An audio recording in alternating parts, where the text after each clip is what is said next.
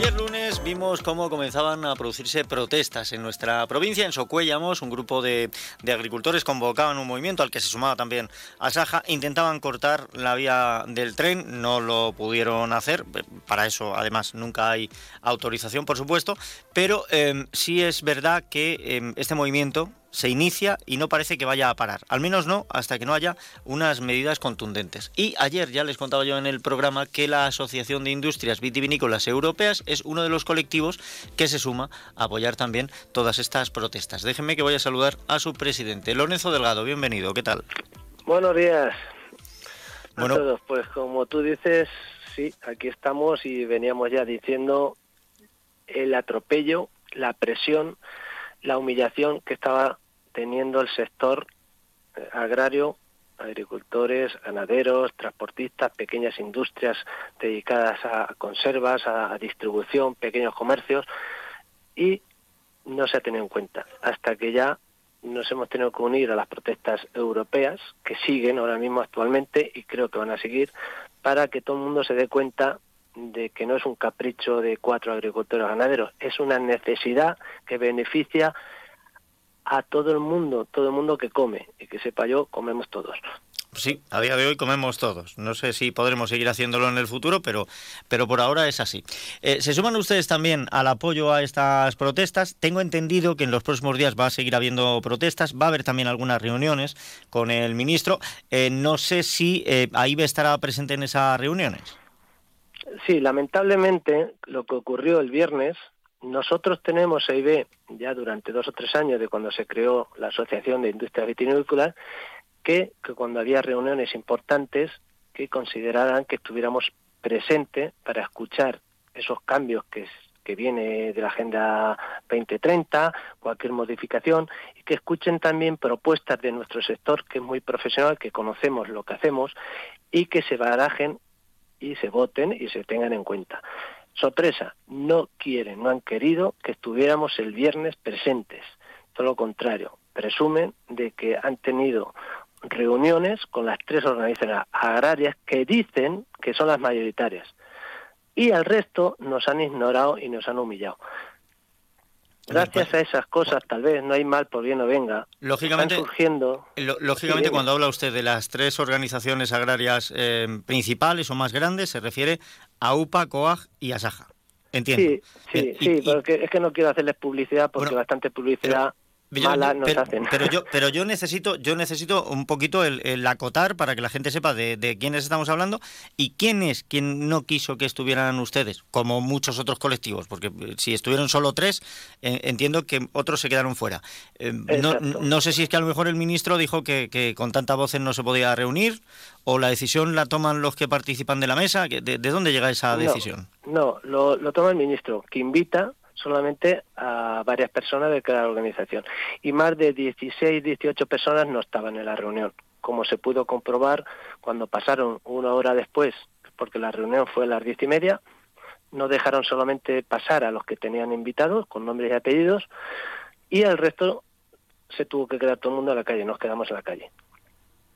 Eh, a las once y media pasó ya a los medios de comunicación y se ve allí perfectamente que más de 15, 20 personas no había. Entonces, no el ministro de Agricultura no ha querido estar con para escuchar diferentes opiniones. No ha querido invitar al resto de representantes de grupos, asociaciones, etcétera. Em, me hace esto pensar que si vuelve a haber otro tipo de reuniones o de conversaciones, es muy probable que solo vayan a ir las tres principales. Claro, eso va a depender mucho de la fuerza que mañana se inicia esporádicamente, yo creo que en toda España, gente, amigos, compañeros que por el teléfono se han ido animando y se han dado cuenta de que hay que hacer algo, porque el que calla otorga. Ya hasta ahora, cuatro o cinco años llevamos cada vez peor, peor, aguantando, porque los agricultores, ganaderos, todo, lo que estamos acostumbrados y nos gusta es trabajar y ver nuestros frutos, eh, poder tener nuestras cosechas y que no nos agobien con tantas inspecciones, tantos funcionarios que lo que vienen al campo o vienen a las industrias es con afán recaudatorio, intimidando sancionando, desanimando y lo que queremos es trabajar, producir y es lo que cada vez lo vemos más difícil y desanimamos a nuestros hijos que sigan con nuestra profesión de los abuelos, de los padres y es un, er-, un error que tenemos todo lo contrario, tenemos algo que no va a pasar de moda, la industria, la ganadería, todo relacionado con la agricultura, con las cosas de comer, el sector primario. Eso existe, el sector primario. El transporte, el 50% del transporte viene de la agricultura. Si no hay agricultura, sobran la mitad de los camiones.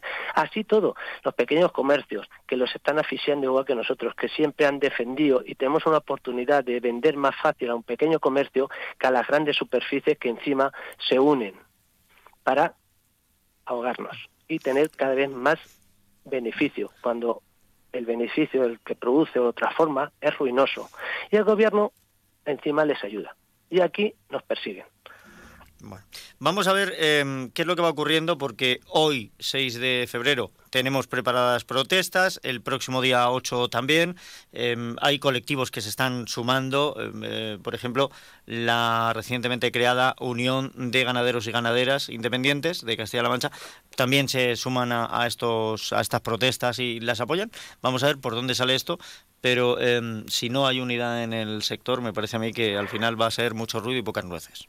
De todas formas, por parte nuestra y yo como presidente de la industria agrícola, no se trata de dividir ni de quitar la ilusión. Eh, son siglas, entonces lo mueven ciertas personas.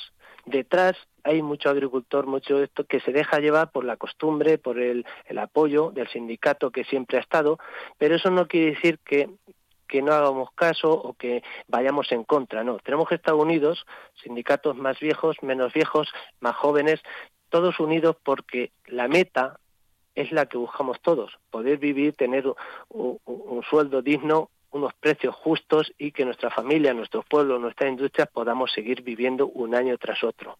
Esa es la meta que conseguimos todos. Si perteneces a COA, como si perteneces a Saja o si perteneces a otra o a la que sea. Y lo que será muy importante, ya que mm, decimos que estamos en, en, en Europa, que estamos en un país democrático, España, todo, pues sí que habría que tener elecciones libres, que la gente pueda, igual que un partido político, que quieras votar a un sindicato que te represente, no de por vida siempre las mismas personas dentro del mismo sindicato. Y cuando no se hace bien, pues se castiga y se vota otro. Y cuando se, se hace bien, se premia y se vuelve a votar y todo el mundo contento y cada uno hace realmente su función. Ese, ese me da la sensación, Lorenzo, que será el siguiente asalto, ¿no? Porque ahora el, Yo creo que sí, ahora el primordial es salvar al campo. Sí, y se ha demostrado pues que defendemos nuestros intereses, indistintamente ciertas siglas. La meta es lo que he dicho anterior, poder trabajar con dignidad, tener unos sueldos y poder vivir y, que nuestros negocios, nuestras fincas, nuestros eh, bienes puedan seguir produciendo alimentos, que es lo que sabemos hacer, de calidad y poder suministrar a, todas las personas que quieran comprarlos. pues vamos a estar pendientes de lo que vaya ocurriendo en el campo. Lorenzo Delgado, presidente de la Asociación de Industrias Vitivinícolas Europeas. Gracias por haber estado con nosotros. Gracias a ustedes también. Nos fundiremos en las barricadas. Eh, la cosa está caliente, lo estamos viendo, la cosa está caliente, está en la calle.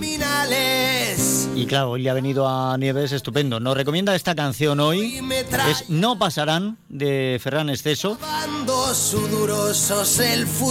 Y por cierto, nos hacen también en el 649 32 89 54 649 32 89 54 una aclaración respecto de la entrevista al responsable de Asociación Vitivinícola. Dice COAG, como hemos dicho, se reunieron con las tres grandes.